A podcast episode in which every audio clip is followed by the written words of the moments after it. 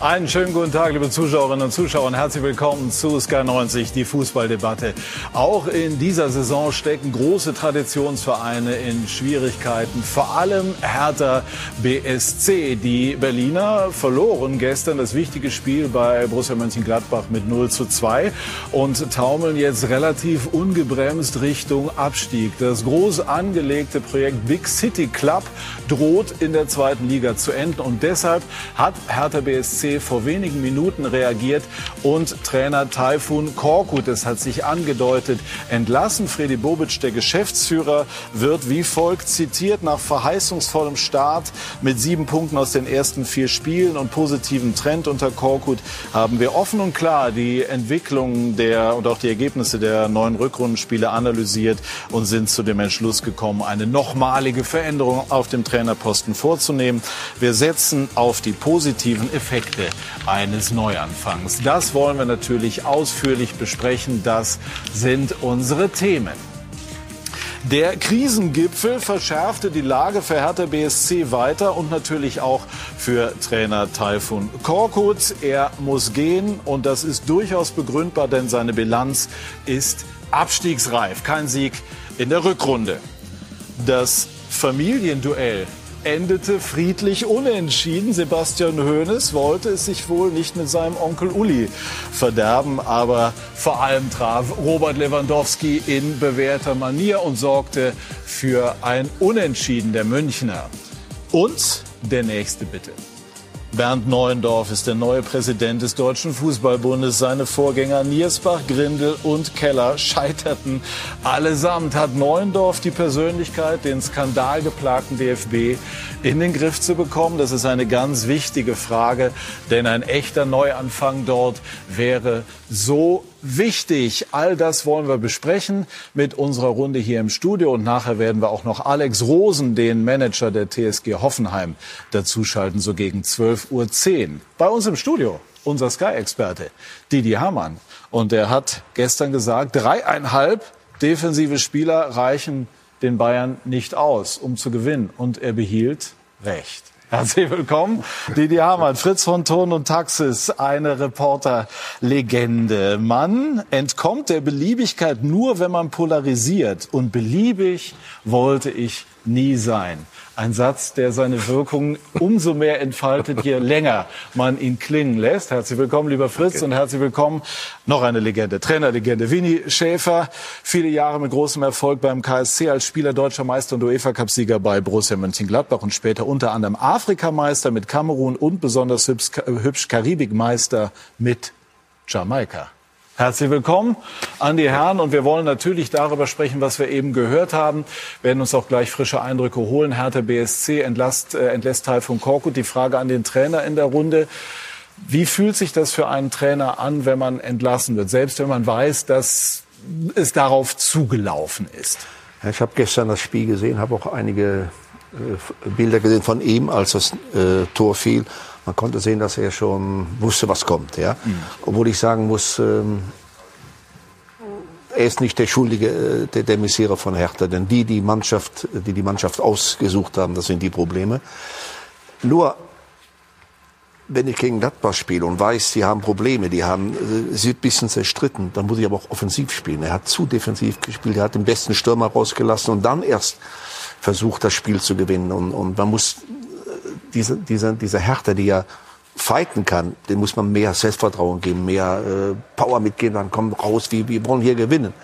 Ich glaube, das war das Problem. Ja, das hat äh, weder der Trainer noch die Mannschaft ausgestrahlt, nicht nur gestern, sondern auch in den vergangenen Wochen. Und ähm, wir wollen Lisa de Reuter, unsere Kollegin von Sky Sport News, mit reinnehmen, die in Berlin die Situation beobachtet. Lisa, wann genau hat sich äh, herausgestellt, dass der Trainer gehen muss? Ja, hallo in die Runde. Um kurz nach elf war es offiziell. Taifun Korkut ist nicht mehr Trainer der Hertha. Freddy Bubic hat damit ja sein Ultimatum wahrgemacht. Denn ja, verlieren verboten hieß das Motto gestern für Taifun Korkut gegen Gladbach. Am Ende 0 zu 2 im Borussia Park aus Hertha-Sicht und das Ende für Taifun Korkut, das sich abgezeichnet hat, das Freddy Bubic ja auch schon ein bisschen angekündigt hat. Also die Hertha stand jetzt ohne Trainer. Und äh, wie ist im Moment der Stand im Hinblick auf Nachfolger? Man nennt natürlich reflexartig den Namen Paul Dardai. Wäre das realistisch?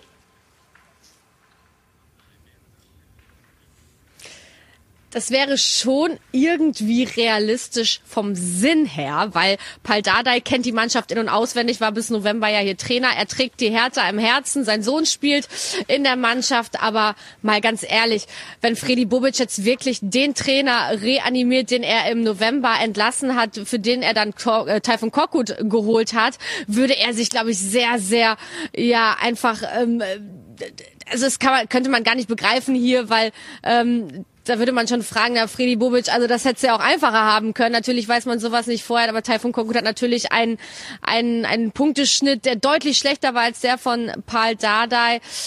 Aber ich glaube, also bevor Freddy Bobic diesen Offenbarungseid leistet und einen Trainer wieder zurückholt, den er erst im November entlassen hat, ich glaube, da sucht er lieber nach einer Alternative. Und wie könnte die Alternative aussehen? Es, wie du eben schon gesagt hast, das ist dieses reflexartige Friedhelm Funkel, das aus einem herausplatzt oder ein Gistol. Ähm, Bruno Labbadia, das sind alles natürlich so Namen, die schweben jetzt hier so ein bisschen über der Hauptstadt, aber es gibt noch keine konkreten Hinweise, wer jetzt hier den Posten übernehmen könnte. Vielleicht habt ihr da noch ein paar mehr Informationen. Ich weiß, ihr seid ja auch gut vernetzt, vor allem die Ex-Spieler und Ex-Profis. Aber im Moment gibt es noch keinen konkreten Namen, ähm, keinen konkreten Kandidaten, der hier die Hertha ja vor dem Abstieg bewahren soll. Alles klar. Vielen Dank für die ersten Eindrücke, Lisa. Dankeschön. Wenn sich im Hinblick auf die Nachfolge etwas tun sollte, wären wir für eine schnelle Information natürlich dankbar. Viele Grüße nach Berlin. Fritz. Soll was, ich jetzt was, was, sagen? Genau, du sollst jetzt aus deinen Informationen. Also, weißt, du, weißt du, was ich toll fand gestern? Lothar Matthäus hat ja sehr pro äh, Dardai gestern referiert am Tisch nach dem Spiel bei Sebastian Hellmann, minutenlang. Und dann habe ich so das Gefühl, jetzt ist ihm eingefallen, nee, der Freddy hat ja den Dardai, ich will nicht sagen entsorgt, aber hat ihn ja entlassen. Also er würde sich ja untreu werden, das hat ja die Kollegin gerade gesagt, wenn er, wenn er Paul Dardai jetzt bitten würde. Das liegt im Prinzip nahe. Aber das, das halte ich für ausgeschlossen. Glaubst du denn, er hat schon eine Idee? Ja, muss ja. Denn er hat ja jetzt schon eine ganze Zeit vorher in, in, äh, in, in dieser wahnsinnig komplizierten Phase gesagt, wir müssen punkten. Das hat er immer wieder gesagt. Und hat eigentlich, auch wenn man so zwischen den Zeilen gehört hat, äh, war klar, dass, äh, wenn nicht gepunktet wird, muss, muss Kokot gehen. Also ich bin sicher, dass er jemand hat. Er wartet aber jetzt noch ein bisschen. Das wird er jetzt im Laufe des Vormittags oder Mittags dann verkünden. War das jetzt die, die erwartbare Entscheidung? Und ist diese auch sinnvoll? Ja, sie haben in der Rückrunde noch kein Spiel gewonnen. Also in 2022 sind sie noch ohne Sieg. Und irgendwann musst du natürlich die Reißleine ziehen. Und äh, ihnen steht das Wasser nicht bis zum Hals, bis, zum, bis zur Nase. Weil sie, äh, wenn, man, wenn man die Stuttgarter wieder sieht gestern, letzte Woche das Spiel gedreht, äh, gestern wieder, obwohl sie nicht gut gespielt haben. Da ist Feuer, da ist Leben in der Mannschaft. Und das ist genau das, was die Hertha nicht hat. Und wenn man sich dann die Augsburg anschaut, die Bielefelder, da hast du das Gefühl, da passiert was. Und wenn du mich jetzt fragst, jetzt äh, haben sie Hoffenheim, dann gehen sie, glaube ich, nach Leverkusen. Das heißt, dann könntest du zwei, drei Punkte schon vom, vom 16 oder vielleicht vom 15 weg sein. Ähm, und ähm, im Moment würde ich sagen, würde ich als Hertha-Fan den 16. Platz sofort unterschreiben. Also für mich sind sie im Moment der wahrscheinlichste Absteiger, direkte Absteiger, weil bei den anderen, wie gesagt, Leben in der, in der Mannschaft noch, ist. Und noch wahrscheinlicher als Fürth. Nee, ja, es müssen ja zwei absteigen. Also, ja, ja. also, ja, Weil also, von dem, okay, okay, ja, also die also Vierter, neben Fürth, der genau, ohne den Fürth dann zu nahe treten ja. zu wollen, aber sieht nicht die, gut aus. Genau. Und ähm, ja, deswegen äh, ist das jetzt äh, nochmal die letzte Reißleine, Patrone, die er hat, dass er sagt, ich muss jetzt jemand reinbringen, der da die, äh, der die Mannschaft wieder in die Spur bringt. Aber im Moment ist das so verfahren und auch mit dem äh, mit dem mit dem Investor Lars Windhorst. Also das ist das ganze Konstrukt ist eine äh, eine ungute Geschichte und ohne die Leute da zusammenzubringen, äh, wird das, glaube ich, auch für einen neuen Trainer unheimlich schwer. Also ich habe ich hab, äh, Freddy gestern noch mal beobachtet. Ähm, er wird immer schmaler, der Bart immer grauer. Genusszigaretten gibt's glaube ich, auch nicht mehr. Der raucht zu viel, da ist kein Genuss mehr. Äh, das Flackern in den Augen, auch bei Korkut, wie du schon gesagt hast, man hat sie im Gesicht gesehen. Also es ist hochdramatisch und wir haben noch acht Spiele, ist es so? Acht. Ja, ja. Und die, äh, die, die Spiele, die sie vielleicht gewinnen könnten, Augsburg, Bielefeld äh, etc., die kommen erst im April, dann wird es vielleicht zu spät sein. Ja. Also äh, eine fast aussichtslose Situation im Moment. Fritz, darf ich dir mal was fragen? Du bist ja ein alter Haudegen. Sag mir mal ein Jahr, wo die Hertha kein Problem hatte ein einziges Bundesliga-Jahr oder zwei. Das sind wir wieder bei Paul Dardai, der die Mannschaft zweimal schon vor dem Abstieg gerettet hat. Ja, aber das, das ist der, der Hauptstadtclub. Das ist ein Club. Ende der, der 90er Qualifikation für die Champions League. Mitte der 70er, aber so weit wollen wir nicht zurückgehen, glaube ich mal Dritter, würde ich jetzt aus dem Kopf sagen. Lass uns das behalten. Ja. Wir schauen einmal auf das, was gestern passiert ist. Es war ordentlich, aber eben auch nicht mehr. Und am Ende stand Markus Gaub mal wieder eine Niederlage für die Berliner. Gladbach gewinnt mit 2 zu 0 gegen die Hertha und schafft ein Sieben-Punkte-Polster zwischen sich und den Abstiegsrängen. In der 22. Minute auf VAR-Impuls gibt's Elfmeter nach Foulspiel von Marc-Oliver Kempf an Markus Thüram. Alassane Player lässt sich die Gelegenheit gegen Marcel Lotka nicht entgehen. Ab durch die Mitte, 1 zu 0 Halbzeitführung für die Borussia. Neun Minuten nach Wiederanpfiff, die Hertha nach der Ecke mit Kopfball Marc-Oliver Kempf und Sommer im bedrohten Eck. Die Hertha in der ersten Hälfte super ungefährlich. In der zweiten wurde es deutlich besser. Aber die Tore, die machte Borussia Mönchengladbach aus der Ecke nach einer knappen Stunde. Ginter mit seinem ersten Treffer seit April 2021. Hinten raus noch eine gute Gelegenheit für Hertha BSC. Belfodil auf Jürgen Eckelenkamp. Aber der trifft nur die Latte für Berlin. Die achte Niederlage im 13. Spiel unter Korkut. Ja, und insgesamt muss man einfach sagen, dass eben unter Korko zu wenig Punkte geholt worden sind. Die Leistungen haben überwiegend auch nicht so äh, gestimmt, dass er da besonders viele Argumente gehabt hätte. Und dennoch fragt man sich ja, sind schon so viele Trainer bei Hertha über kurz oder lang gescheitert. Wie viel hat jetzt die aktuelle Misere mit Teil von Korko zu tun? Äh, wenig, glaube ich. Obwohl ich sagen muss, gestern, äh, wenn ich gegen Gladbach spiele, die Probleme haben, die zerstritten waren, die Grüppchenbildung hatten, da muss ich doch meiner Mannschaft so viel mitgeben. Man muss sagen, jetzt werden wir offensiv spielen, werden versuchen, diese, diese Mannschaft zu überrennen. Er hat den besten äh, Torjäger rausgelassen, er hat zu defensiv gespielt und hat die Gladbacher ein bisschen aufgebaut. Und glaube, das, das, das ist sein Problem, glaube was er gemacht hat. Ähm, man hat ja gesehen, am Schluss hat der ähm, die Latte getroffen. Das war die einzige oder zwei Torchancen. Ja, das geht natürlich nicht, wenn du unten raus willst. Und was ich nicht begreifen kann, sie versuchen vom Torwart über die Defens Defensivspieler Mittelfeld nach vorne zu kommen. Das, was sie gar nicht können. Die Qualität haben sie nicht, verlieren viele Bälle. Warum? Irgendeiner schießt den Ball so nach vorne. Warum macht man nicht einfachen Fußball und spielt nach vorne? Sie haben zwei große oder lange äh, Stürmer vorne drin, zweiter Ball dann kann man eher gewinnen, als äh, wie sie gespielt haben. Das ist das Einzige, was ich als negativ sehe. Den Richter hätte ich auch vielleicht ein bisschen früher gebracht. Also ich meine, die zwei Stoßstürmer sind ähnlich, äh, wenn du den Richter noch als wendigen, äh, torgefährlichen Mann bringst. Aber weißt du, es ist ja immer so, im Nachhinein äh, tut man sich leicht. Es war klar, dass Gladbach, die haben alle drei Stürmer nominiert. Die hatten sechs Offensive mit den 30.000 Zuschauern äh, im Stadion. Es war klar, dass die voll Power gehen werden. Da kann ich verstehen, dass du zunächst mal sagst, ich muss, ich muss stehen, ich will da nicht ins offene Messer laufen. Aber er hätte früher reagieren können. Das, ja. das, das ist ja das auch ist nicht nur so. das Spiel gestern gewesen. Nein. Es sind ja viele Auftritte äh, gewesen, die nicht gepasst haben. Ich habe beispielsweise auch das Pokalspiel, äh, das Stadtderby gegen Union gesehen, wo Hertha überwiegend auch, auch ohne Temperament fast leblos gewirkt hat. Das muss ja auch mit dem Trainer zu tun haben, wenn man davon ausgeht, dass eine Mannschaft immer in gewisser Form auch das Abbild des Trainers ist.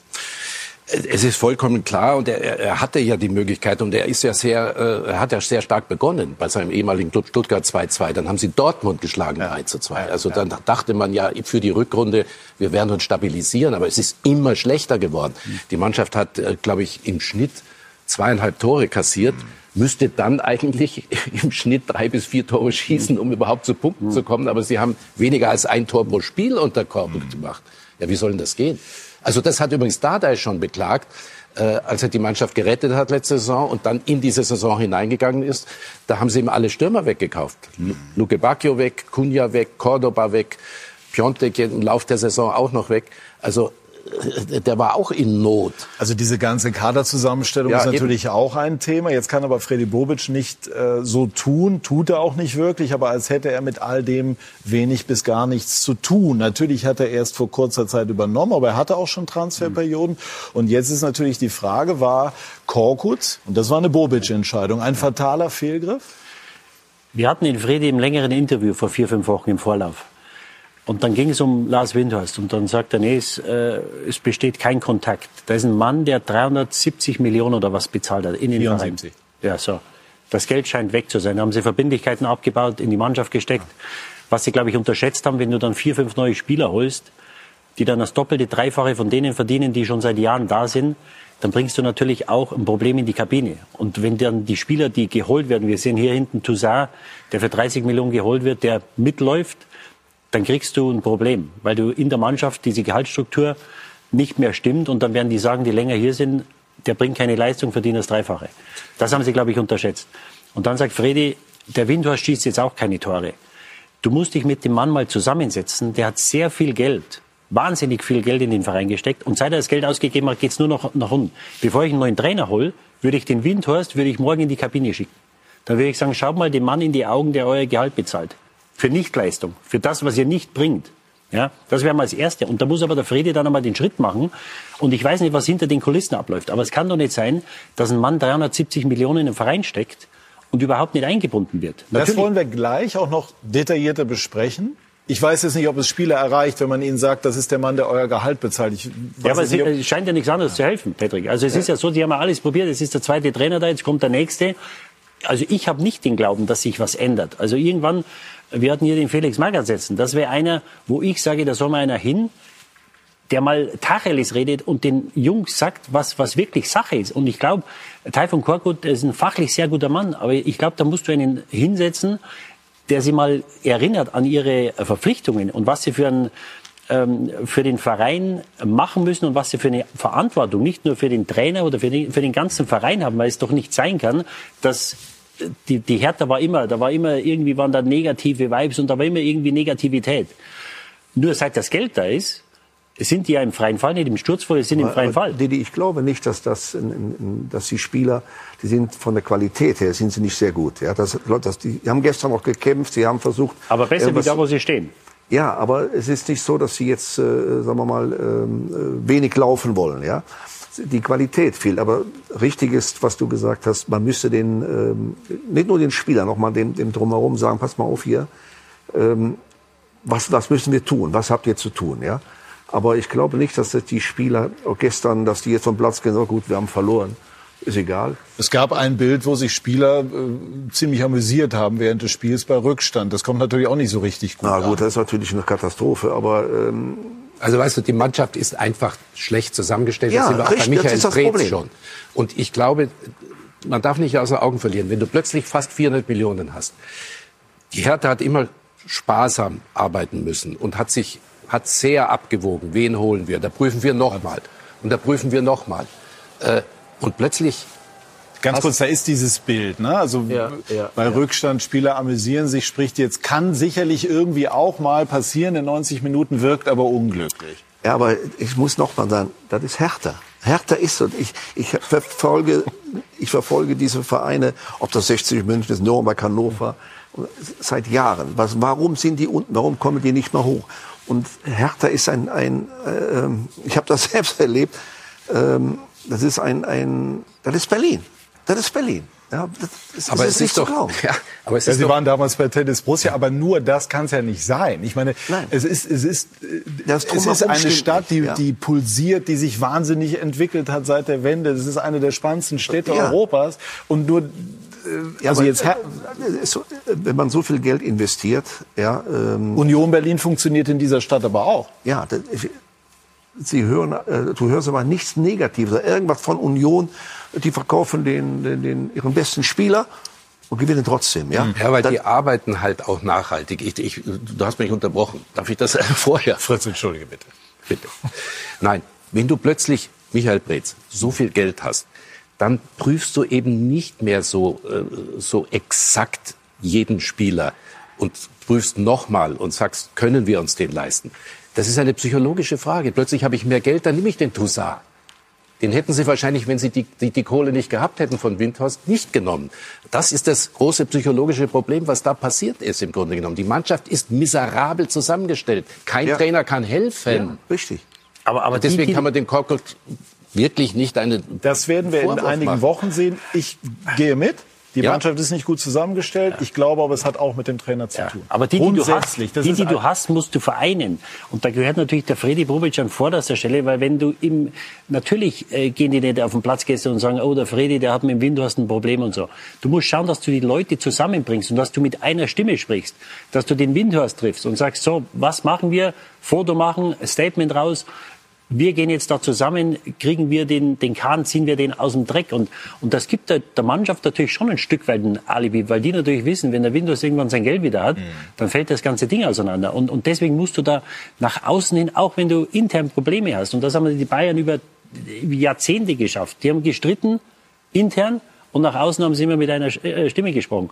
Und solange sie das nicht machen, kannst du da hinsetzen, wen du willst, weil das die Mannschaft qualitativ, die mag jetzt nicht gut zusammen, äh, zusammengestellt sein. Nur wenn du siehst, wer da unten steht, dann würde ich sagen, da ist mir die Hertha sehr viel lieber als andere. Aber im Moment ist das einfach keine Mannschaft und das hat der Trainer aus welchen Gründen auch immer nicht geschafft. Einmal nochmal äh, würde ich den Gedanken gerne aufnehmen, den du eben reingeworfen hast, Felix Magath. Und auch nochmal Paul Dardai im, im Hinterkopf. Aber wäre Magath jemand aus deiner Sicht, der hier auch vor einigen Wochen sehr tatendurstig wirkte, der jetzt zumindest kurzfristig einen Effekt erzielen könnte? Ja, du hörst jetzt Fake und Labadier, denen musst du zweieinhalb, dreieinhalb Jahre Vertrag geben, dass die kommen. Gehe ich mal davon aus. Jetzt musst du Korkut, das ist natürlich auch eine finanzielle Frage. Korkut hat Vertrag noch gehabt, den musst du natürlich jetzt auch weiter bezahlen und du kannst ja keinen holen für den Fall, dass du absteigst. Du musst jetzt alles unternehmen, dass du in der Liga bleibst. Und in Deutschland haben wir da dieses Denken, der ist alt oder der ist so lange weg, der, der packt das nicht mehr. Der hat einen, einen sehr frischen und, und wirklich angriffslustigen Eindruck gemacht hier vor, vor einigen Wochen, Herr Felix. In England holen sie den Roy Hodgson. Ja? Der, der ist seit den, in den letzten zehn Jahren, der ist aus der Nationalmannschaft ist er weg. Der hat, jedes Jahr ist der bei Crystal Palace, dann ist er bei Watford. Der kriegt einen Job. Und hier haben wir das Denken durch diese ganzen jungen Trainer, da sind natürlich gute dabei. Nur in dem Job äh, Schäfer wird das äh, bestätigen können. Erfahrung ist das A und O. Und Erfahrung hätte auch Favre. Ja, Favre wäre auch eine Möglichkeit, aber weil du sagst Erfahrung, ich denke zurück an Hoffenheim, äh, als Hoffenheim schon schier aussichtslos äh, äh dem Abstieg entgegentutelte, haben sie den Nagelsmann geholt. Der war 28 ja, ja. Jahre damals. Und der hat in, äh, ich weiß nicht, 13 Spielen hat der 24 Punkte geholt und hat den Verein direkt, Favre zum Beispiel in Gladbach auch vor vielen Jahren, ja, mit wenig Spielen. Wir haben nur noch acht Spiele. Über die Felix, Felix Magath ist ein intelligenter Mensch. Ob er, sagen wir mal, bei seiner Vita sagt, oh, in diesem Pfuhl, in diesem Pfuhl der Schrecklichkeiten in Berlin setze ich mich rein. aber da bin ich mir nicht sicher. Felix würde aber Würdest du das machen? Der, du wirst ja Felix auch noch würde erst mal aufräumen. Der würde mal äh, gar nichts hören, was die da hinten sagen. Der würde der alleinige Chef sein. Ja? Und das musste auch da sein. Ja. ja? Und das, was der Didi sagt, war, war auch korrekt. Es ist doch so, die Spieler sitzen zusammen. Ja? Und dann hören sie ja Problem äh, Bobic mit äh, Windhaus, glaube ich. Ja? Da sitzt im Café, trinkt einen Kaffee, hast du wieder mitbekommen. Und, und, so geht das. Ja, was soll man noch machen? Mhm. Ja, du, du, eine Stimme, und das war immer die Stärke, immer die Stärke von Borussia Mönchengladbach in der Zeit, schon lange her jetzt, aber mit Kassow, äh, Weißweiler und Heinkes, da war immer eine Stimme. Und deshalb waren die auch so gut. Aber wenn, wenn im Verein, und das ist auch in Gladbach jetzt auch wieder ein bisschen Problem, äh, Probleme kommen mit, mit Max, ja, die Jungs hier reden über das. Die, die reden darüber und sagen, ja, hast du das wieder gesehen? Warum bin ich da hingegangen? Warum bin ich nach Marseille gegangen und so, ja. Das, das ist genau richtig. Du, du musst äh, ähm, einen, einen Trainer finden, der dahin passt, der, der über, über äh, Hürden sprengt, der sagt, Klappe halten, das wird jetzt gemacht. Und das, das ist, glaube ich, das Einzige, was äh, Hertha da helfen kann. Ja. Gut, dass die Zeiten haben sich natürlich auch in gewisser Form verändert. Das ist jetzt auch äh, ne, diese One-Man-Shows. Aber also wie gesagt, jemand wie Magath hat äh, den Eindruck gemacht, dass er nochmal anpacken würde. Favre wäre sicherlich auch ein spannender Mann. Ich zitiere einen ganz berühmten Reporter aus früheren Redaktionskonferenzen. Es muss halt passen. Wir sprechen gleich weiter über Sky, äh, wir sprechen gleich weiter über die Situation bei Hertha bei Sky 90, die Fußballdebatte.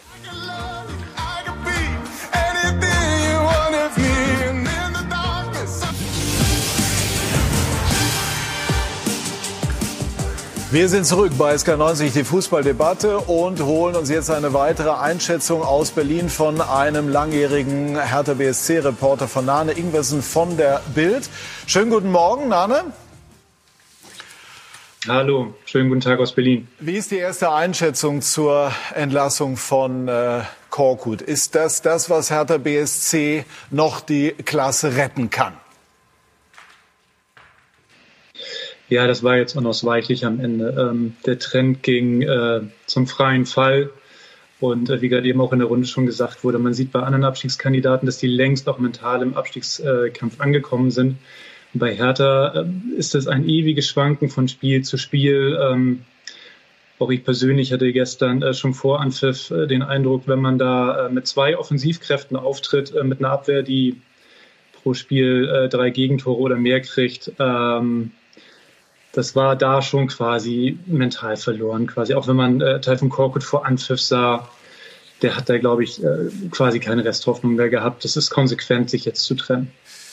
Wir haben eben äh, den ein oder anderen möglichen Kandidaten äh, für die Nachfolge gespielt. Dardai, Magath, Labadia, Favre. Ist irgendeiner dieser Namen ein Kandidat, auf den es zulaufen könnte? Wir haben jetzt im Moment noch keine Info ähm, aus dem Verein, äh, wer Favorit sein kann. Ähm, das Problem ist, dass viele, die, die gut wären, nicht in Frage kommen. Also Dardai äh, ist völlig richtig gesagt worden, der wird das nicht machen. Auch wenn ich es ihm zutrauen würde. Ähm, bei Labadia ist auch so. Ähm, ist gerade erst Ex-Trainer gewesen. Der ist äh, gefühlt vor drei Tagen erst gefeuert worden. Und ähm, wer äh, immer noch einen guten Klang äh, von vor zwölf Jahren in Berlin hat, ist Favre. Mhm äh, der ja auch in Gladbach später bewiesen hat, dass er auch Retter kann. Aber bei, bei so hochprofilierten Trainern wie äh, Felix Magath oder Lucien Favre ist natürlich die Frage, haben die Bock, in so ein feines Messer reinzugreifen? Mhm. Von daher äh, bin ich da im Moment selbst noch gespannt, wen, wen Friedi Bubic da aus dem Mut zaubert. Nande Didi hat eben einmal vor allem versucht, so ein bisschen das größere Bild auch zu entwerfen, auch den Zusammenhang zum Investor herzustellen. Ne? Es steht am Anfang dieser Aussage oder der Traum vom Big City Club und das Ganze könnte vorläufig enden in der zweiten Liga. Ist diese Beziehung Windhorst-Hertha ein riesiges Missverständnis? Ähm, kann man im Moment so sehen, ja. Es ist auf jeden Fall ein riesiges Problem, das der Verein mit sich rumschleppt. Äh, das muss man sich wirklich mal vorstellen. Da werden in einem Bundesliga-Verein in Corona-Zeiten 375 Millionen Euro reingepumpt und äh, es wird alles immer schlechter. Das große, große Dilemma ist, dass die Situation zwischen dem Präsidium und äh, vor allem Präsident äh, Werner Gegenbauer und Windhorst total verfahren ist. Also das grenzt im Grunde inzwischen an eine persönliche Feindschaft zwischen den beiden. Und es gibt ja den, den schönen Satz oder auch nicht so schönen Satz, der Fisch stinkt vom Kopf her. Und solange da oben quasi so ein, so ein persönlicher Krieg der Alpha-Männchen herrscht, ist natürlich auch schwer, einen Verein äh, auf den Platz auf Kurs zu bringen. Wir nehmen mal kurz die Runde mit rein, kommen gleich zurück. Ja, aber wenn ich der, der, Herr Gegenbau sollte das so sein, der Herr Gegenbau soll auch seine persönlichen Interesse, äh, Interessen zurückstellen. Es geht hier um Hertha BSC, es geht ja um einen, um einen Traditionsverein, der möglicherweise den Gang in die zweite Liga antritt. Und wenn ich höre, der Windhorst ist ein Problem, du musst dem Mann doch dankbar sein. Der hat Geld eingesammelt, Unmengen in Corona-Zeiten, was wahrscheinlich in, in der Corona-Zeit doppelt so viel wert ist, wie es vorher wert gewesen ist. Das heißt, dieses Geld, und jetzt höre ich, das ist ein Problem, die müssen doch dankbar sein. Wenn man über Windhorst redet in Berlin, das, das, das hört sich an wie ein lästiges Übel. Du musst dem Mann doch die Füße küssen, dass er das Geld investiert hat, was jetzt ist. Du musst das Beste aus der Situation machen, aber dass er im, ursprünglich mhm. dieses Investment gemacht hat, da musst du ihm doch dankbar sein und kannst ihn nicht behandeln wie ein lästiges Übel. Das kann doch nicht sein. Und man kann doch davon ausgehen, dass er unzufrieden ist. Wenn du ja. so einen Invest, äh, das soll sich ja austeilen. Der ist ja Geschäftsmann. Er hat ja eine Riesengruppe hinter sich und, und macht Geld und, und, und, und versucht Berlin zur, zur Hauptstadt des Fußballs mitzumachen und ist natürlich äh, vollkommen äh, desolat, steht er jetzt da Äh, äh, aber da sind wir wieder beim Ausgangspunkt. Das ganze Geld ist halt verschludert worden. Wo, wo stünde eigentlich Nane Hertha BSC finanziell, wenn es dieses Geld nicht gäbe? Jetzt äh, hat man auch Corona-Hilfen äh, in Anspruch genommen, aber wenn man jetzt mal 374 Millionen mhm. gedanklich abzieht und hört, Hertha hat wenig bis gar kein Geld mehr, was wäre denn dann ohne dieses Geld? Ich glaube, dann stünden sie am Abgrund oder vielleicht wären sie dann auch schon insolvent. Also äh, ich will mir das nicht äh, konkret ausmalen, wo sie ohne Lars Mentors Geld wären. Äh, was Didi sagt, ähm, ich, find er, ich finde auch, er hat da äh, im Grunde recht, dass ähm, man holt sich aktiv einen Investor an Bord und der ist auch noch Deutscher, der ist auch noch Berliner und der tut sogar noch so, als ob er sich jetzt für Hertha begeistern will. Also mehr geht eigentlich nicht. Das Narrativ vom Vereinsseite geht ähm, nur zur Erklärung ein bisschen anders, nämlich dass die Gelder in der Transferperiode 2020 verzögert kamen, hat die gesamte Transferperiode aus Sicht des Vereins damals kaputt gemacht. Mhm. Und ähm, es ist ein ewiges Ringen um die Deutungshoheit und um die äh, Führung der Politik des Vereins, wo äh, Lars Windhorst natürlich versucht, äh, auf, auf informeller Ebene ähm, seinen Kurs da anzubringen. Zum Beispiel ganz am Anfang war es eben die Installation von Jürgen Klinsmann. Mhm. Und äh, so dieses Spannungsfeld ist, ist unglaublich emotional aufgeladen inzwischen in der Berliner Vereinsführung. Was ich mich frage, ist, was hat man eigentlich vor so einem Invest miteinander besprochen, verbindlich besprochen? Also, wer hat welche Kompetenzen? Wofür in erster Linie wird das Geld verwandt? Es scheint ja so zu sein, als ob das in überhaupt gar keiner Form äh, geklärt worden wäre. Also steckt man das Geld in, in Schulden, steckt man es in Steine oder steckt man es in, in die Beine. Entwicklung einer Mannschaft, also in Beine. Mhm. Was, was, was, es scheint ja keinerlei verbindliche Absprache darüber zu geben, sonst wäre ja dieses äh, öffentliche Hin und Her kaum erklärbar. Das ist etwas, was ähm, offensichtlich viel zu wenig diskutiert wurde vorher, ja. Ähm, klar ist, dass ähm, die Mittel von Hertha äh, frei verfügt, über die Mittel frei verfügt werden kann. Da stehen auch äh, zwei Unternehmensphilosophien gegenüber. Du hast den ähm, Risikoinvestor Lars Windhorst, ähm, der offensiv äh, sein Geld einsetzen will. Der hätte, hätte er selbst entscheiden können und äh, hätte er die Ahnung davon gehabt, der hätte viele Spieler geholt, teure Spieler, gute Spieler. Die Logik, ich stürme mit dir in die Champions League und äh, wenn ich dann erstmal in der Champions League bin, dann sind 100 Millionen Schulden egal. Mhm. Bei Hertha hat man anders gewirtschaftet. Da äh, ist, wie gesagt, ein Unternehmer, der äh, seit den 60ern äh, äh, erfolgreicher Berliner Unternehmer ist oder war. Der Und äh, da wird halt erstmal äh, in Steine, richtig, ähm, auch wenn er nicht der Finanzgeschäftsführer ist, aber er gibt ja schon mhm. enorm den Kurs vor. Da wird erstmal in Steine und in Schuldenabbau investiert. Allein da geht es schon los, dass man im Nachhinein total äh, verschiedene Ansätze hatte. Abschließend, worauf läuft das jetzt zu? Kann es sein, dass sich der Investor zurückzieht oder dass Freddy Bobic, Fritz von Tono Taxis hat gesagt, er sah nicht gut aus, zurückzieht? Also was, was für ein Szenario ist da denkbar bzw. wahrscheinlich? Äh, Herr Windhorst erhöht ja verbal öffentlich den Druck und hat ja auch sehr deutlich gesagt, er wird sich nicht zurückziehen. Ähm, das Verhältnis zu Friedi Bobic, das ist so das eine, was er noch ein bisschen trösten kann, ähm, ist nicht das Kaputte. Es ist zwar sehr, sehr äh, latent, aber Bobic ist nicht der Mann, äh, mit dem der Investor ein Problem hat. Was denkbar ist, äh, im Mai ist ja eine MV, da hat äh, der Sprecher von Herrn äh, Windhorst ja gepoltert, äh, da müsse was passieren. Ähm, das hat das Präsidium sehr deutlich so verstanden, sie sollen weg. Äh, Werner Gegenbauer hat noch eine Amtszeit bis 2024. Die beiden, Windhorst und Gegenbauer, werden sich bis dahin nicht mehr vertragen. Im Zweifelsfall endet es damit, dass Gegenbauer 24 einfach ähm, nicht mehr Präsident ist und dann hat man eventuell die Chance, mit einem neuen Boss äh, nochmal eine neue Ebene zu schaffen. Und es kommt noch eine Sache ins Spiel. Bei Abstieg, und was im Moment ja das Wahrscheinlichste ist, äh, hat Gegenbauer bei seiner letzten Wiederwahl gesagt, ähm, dass er da dann äh, in der zweiten Liga nicht mehr dabei sein würde. Wow, also viele spannende Einblicke. Dankeschön, Nane Ingwersen. Danke und Grüße nach Berlin. Und wir, wir lassen das mal noch mal so auf uns wirken. Wie klingt das, wenn wir all das hören?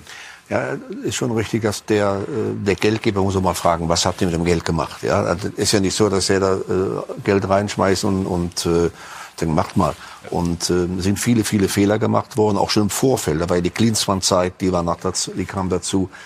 Und Berlin kommt doch nie zur Ruhe. Das ist immer das, ist immer das Gleiche. Das ein Jahr oder zwei Jahre immer, immer dieses Theater. Und ähm, der Fritz hat das wirklich sehr gut gesagt. Dann auf einmal kaufen die Spieler, auch 30 Millionen ist kein Problem, haben wir ja. Nein, Sie müssen genau überlegen, wer passt zu uns? Welchen Spieler brauchen wir? Brauchen wir einen äh, Da bräuchte man erstmal eine Spielidee. Die hat ja, der BSC über eine Philosophie. Nicht, die haben äh, keine entwickelt. Philosophie. Die, die kaufen einfach und sagen, okay, geht's, geht's nicht, okay, geht's auch nicht. Und das ist, das ist das große Problem. Wenn ich eine Mannschaft zusammenstelle, muss ich doch genau wissen, ich brauche den Spieler, den Typ, den Typ, den Typ. Und das hat die, haben sie nicht gemacht. Die haben, glaube ich, gekauft, was teuer war. Ja. Und das ist ein, ein großes Problem. Äh, Du hast recht, äh, äh, Paul Dardai musste ja dann immer sozusagen als Nothelfer auftreten und hat nicht sehr attraktiv gespielt, aber er musste die Mannschaft zweimal retten, damit sie nicht schon längst in der zweiten Liga jetzt wäre. Ich habe noch in Ohren Gegenbauer, der sehr früh äh, apostrophiert hat, der Windhorst quatscht uns nicht rein. Das ist vertraglich klar.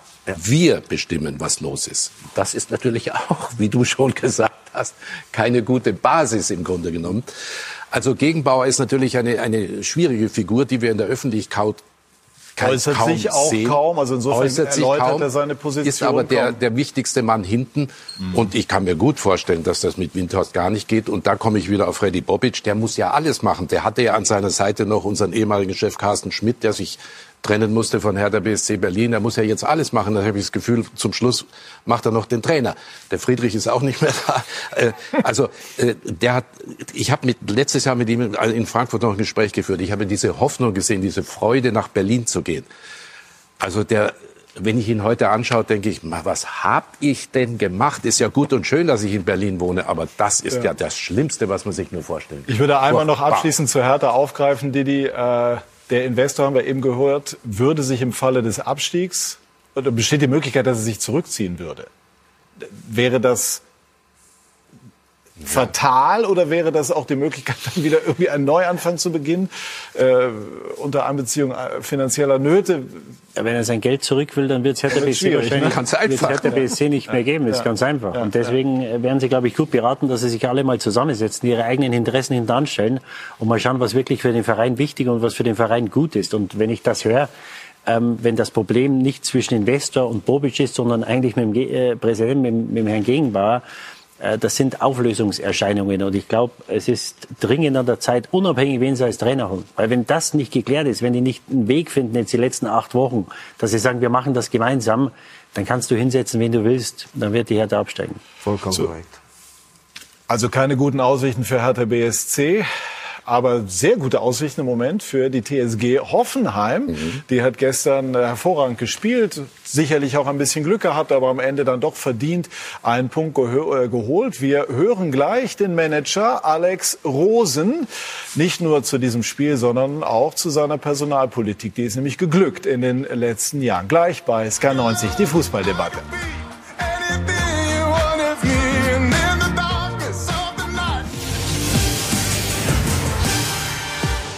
Es ist wirklich.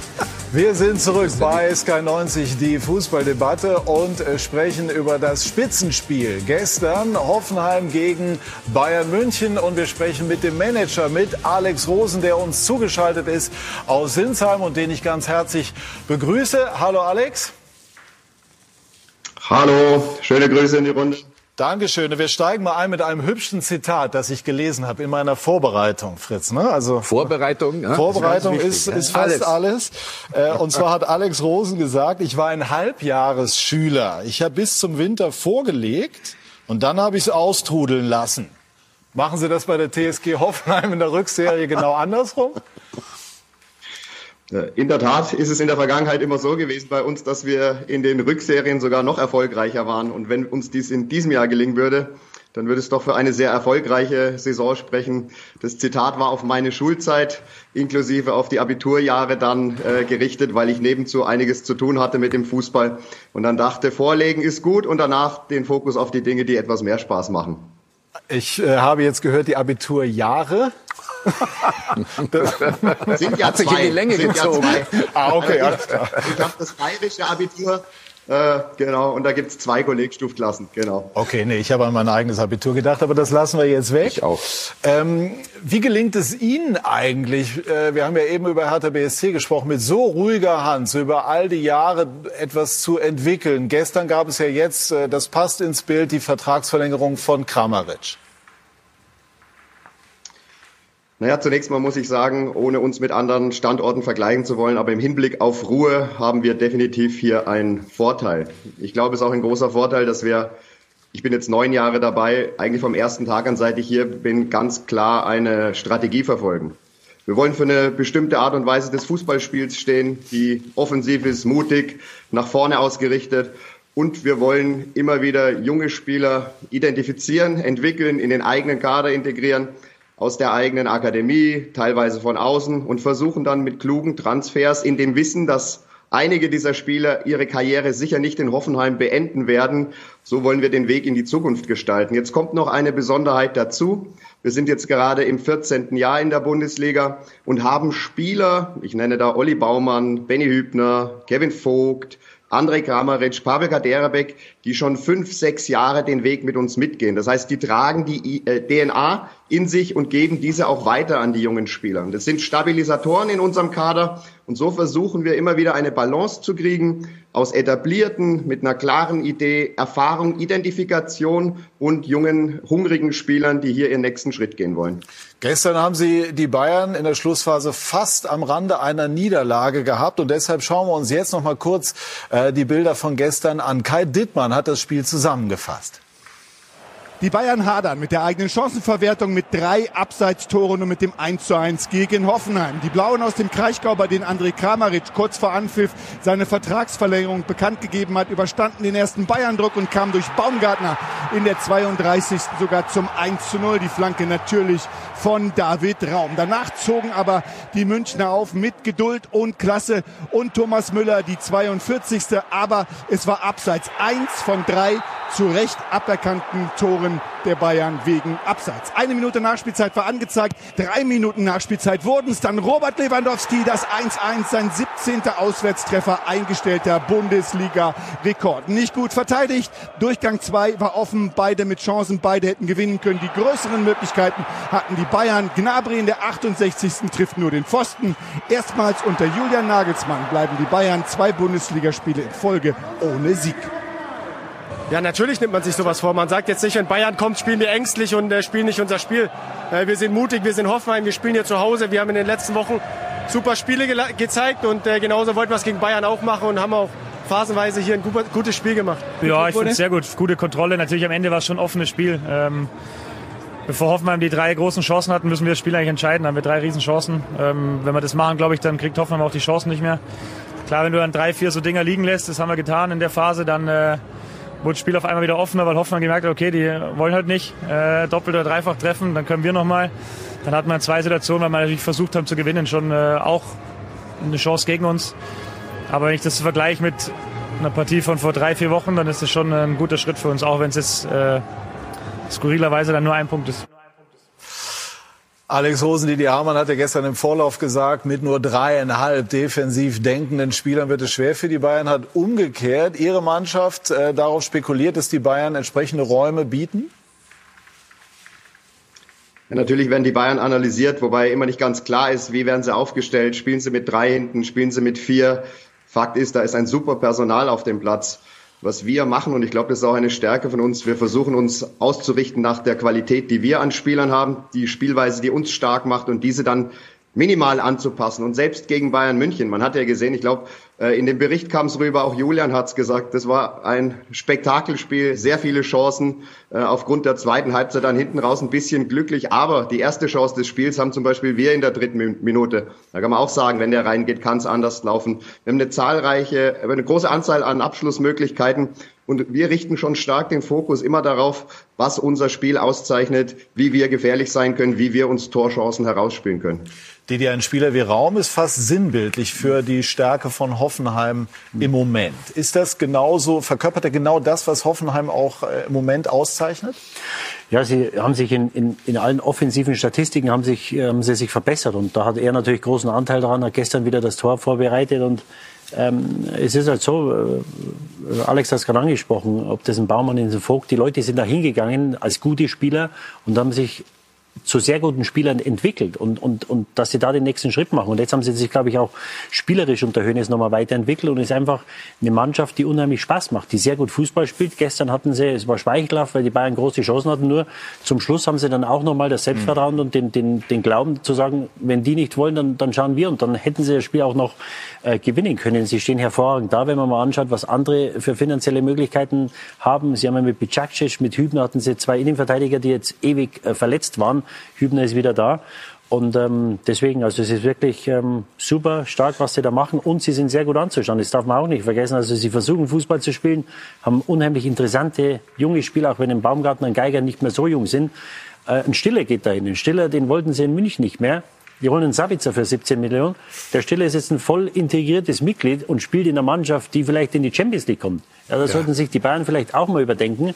Und die sind halt in der Lage und, und trauen sich auch zu sagen, Sebastian Hoeneß kann die natürlich, wir holen den Jungen und der läuft jetzt mit, wie wenn nichts gewesen wäre. Ja, der spielt eine super Rolle. Und ähm, deswegen äh, haben sie nicht nur in Hoffenheim machen sie gute Arbeit, sondern glaube ich auch für den deutschen Fußball der Alex Rosen, mit dem, äh, Alex, grüß dich, mit dem habe ich sehr viele interessante Gespräche geführt, weil ich auch wissen wollte, wie er diesen Erfolg eigentlich äh, zustande bringt.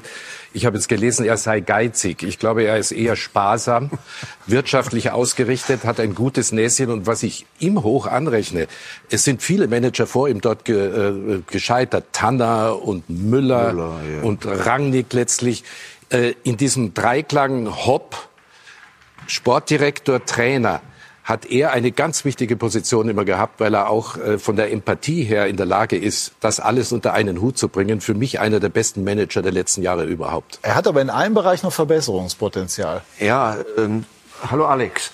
Also nochmal, ich was die auch sagte, die haben eine unheimliche Spielfreude. Ich wollte jetzt auch. Ja, ich, das nee, kommt das jetzt, das kommt okay. jetzt. Ja. ich muss sagen, er macht einen tollen Job da. Er wollte doch mal zum KSC als Spieler kommen. Äh, wäre er mal gekommen, hätte er im Sportschule besser die, die Wand getroffen oder die Torwand getroffen. Da müssen wir noch ein bisschen trainieren. Nein, er macht, also ich. Winnie Schäfer hat mir vor der Sendung kurz zur Erläuterung die SMS gezeigt. Die war ja nicht so vertraulich. An, an Sie gerichtet, Herr Rosen, äh, wie Sie das äh, besser machen müssen. Haben Sie verstanden, was Winnie wollte? Ja, absolut, absolut. Ganz klar, Schusstechnik hat nicht gepasst. Ich habe in meiner Euphorie gedacht, der schönere Schuss ist, der glatt durchfliegt, aber der sichere wäre den Ball, den man etwas vor der Wand aufhoppeln lässt. Ja. Hat er Willi völlig recht. Oder, oder wie der Franz früher auf dem äh, Wein, äh, wie heißt das, Weißbierglas. Aber das, das konnte so dann auch wiederum nur Franz Beckenbauer. Ich würde gerne einmal das aufnehmen, was Fritz ähm, gesagt hat. Ihre Arbeit wird sehr geschätzt. Natürlich muss man berücksichtigen, es ist ein ruhigerer Standort. Reiz oder würde es Sie denn reizen, auch mal den berühmten nächsten Schritt zu gehen? Beispielsweise, wenn ein Verein wie Borussia Mönchengladbach mal anklopfen sollte oder angeklopft hat. Also es ist ja so, äh, ich bin jetzt hier neun Jahre dabei äh, und bin immer noch jung. Das ist eigentlich unglaublich. Ich durfte mit 33 hier eine Position übernehmen. Äh, das ist sehr ungewöhnlich in dem Alter. Ähnliches gilt ja für Julian Nagelsmann. Hier gibt man nicht immer nur jungen Spielern Vertrauen, sondern auch jungen Verantwortlichen. Ich habe einfach das Gefühl, dass hier bei der TSG nach wie vor sehr viel möglich ist, dass wir in unserem Umfeld viel gestalten können. Ich erfahre viel Vertrauen und das, was für die Spieler gilt und was man jetzt bei diesen ganzen Vertragsverlängerungen äh, gesehen hat, gilt auch für mich. Das heißt, die Hürde, die TSG zu verlassen, ich glaube, die ist heute deutlich höher als in den ersten Jahren, wo viele gekommen sind, um wieder zu gehen. Ein klassischer Sprungbrettverein. Wir wissen auch, dass uns jetzt gute Spieler verlassen und ja, im Hinterkopf hat man sowas mal, äh, dass vielleicht, wenn ein ganz großer mal kommt, dass man sich natürlich auch damit auseinandersetzt. Aber wie gerade gesagt, die Hürde hier zu gehen, äh, auch noch in der Kombination mit einer hohen Lebensqualität äh, und meiner privaten Situation, die ist recht hoch. Aber wenn äh, Verantwortliche des gestrigen Gegners anklopfen würden, das wäre dann eine Hürde, die man überspringen würde. der gestrige Gegner, glaube ich, der hat qualifiziertes Personal und ausreichend Personal in allen Positionen. Äh, insofern braucht man sich darüber keine Gedanken machen. Wir haben eben ein schönes Bild gesehen, als Alex Rosen mit dem noch jüngeren und immer noch jungen Hansi. Julian Nagelsmann, äh, Hansi Flick auch, aber Julian Nagelsmann äh, ins Stadion. Aber das ist ging. eine Stärke von Dietmar Hopp. Mhm. Dietmar Hopp, der setzt auf junge Leute. Der hat den Nagelsmann damals von der Akademie geholt, mhm. hat ihm das Vertrauen gegeben und hat die Hand über ihn gehalten. Keiner konnte an ihn. Und ist bei Alex genauso. Alex macht einen überragenden Job, nicht nur jetzt, sondern in der Vergangenheit. Er wurde aber ausgezeichnet als bester äh, Manager. Und ähm, man muss diesen Leuten das Vertrauen geben, man muss dahinter stehen. Und das ist das, was wir nochmal, gehen wir mal jetzt wieder auf Berlin. Wenn ich das mache, muss ich dem so viel Rückhalt geben, dass er sich entfalten kann. Mhm. Bei Julian Nagelsmann äh, haben Sie mir mal verraten, Alex, also äh, unter der Hand, dass er durchaus also auch mal in der Kabine noch wirklich junger Kerl ist. Wie verrückt darf er denn noch bei den Bayern sein, glauben Sie? Also ich kann kurze Anekdote von der gestrigen Begrüßung äh, erzählen. Ich glaube nicht, dass sich der Julian grundsätzlich in seinem Wesen verändert hat. Sicher muss er sich in anderen Clubs anpassen. Das ist anderes, als wenn man äh, bei seinem Heimatclub, sage ich, wo man sieben, acht, neun Jahre arbeitet, fast jeden Mitarbeiter äh, kennt, wie man da agiert, als wenn man dann irgendwo neu hinkommt. Aber als ich gestern in die Katakomben gekommen bin, haben wir uns gesehen, waren ungefähr 50 Meter auseinander und ich habe schon seine Stimme gehört, weil er einfach durch die ganze Arena geschrien hat, äh, bevor wir uns dann begrüßt und umarmt haben. Ich, es ist einfach, es ist ein, ist nicht ein herausragender Trainer, sondern aus meiner Sicht auch einfach ein richtig guter Mensch mit einem richtig großen Herz, der gerade eine große Aufgabe hat.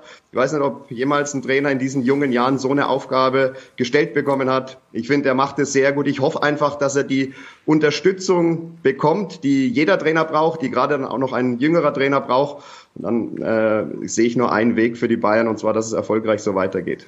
Wie nervenstark ist er jetzt in der Phase, die auf die Bayern zukommt, die für Bayern München traditionell die wichtigste Phase ist, wenn dann auch in der Champions League die, die großen Jungs kommen?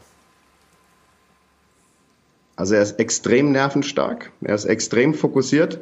Er ist sicher einer, der sich Gedanken macht, weil er einfach auch ein sehr intelligenter Mann ist über all die Dinge, die drumherum passieren. Aber was ihn immer schon ausgezeichnet hat als Jugendtrainer, dann hier bei uns als Bundesliga-Trainer, als Leipzig mit der als Leipzig-Trainer mit der Champions League-Kampagne, sobald er äh, auf den grünen Rasen geht oder vor die Presse tritt, er ist so fokussiert, er ist so ausgerichtet aufs Gewinnen und er ist da so klar in den Aktionen und in den Handlungen, dass ich auch ihm hier Großes zutraue in den kommenden Wochen. Alexander Rosen, ich sage Dankeschön, wünsche einen schönen Sonntag. Danke für die Zeit. Grüße aus der Runde. Vielen Dank. Schusstechnik wird dran gearbeitet, bin ich ganz sicher. Bisschen Glück braucht man auch. Ist nicht mehr so wichtig. genau, genau. Ich glaube, andere Dinge Und sind Bleib gefragt. sparsam, Junge. Bleib sparsam. Bist du Schwab? Alles klar. Dankeschön. Bayerischer Schwabe. Bayerischer Schwabe.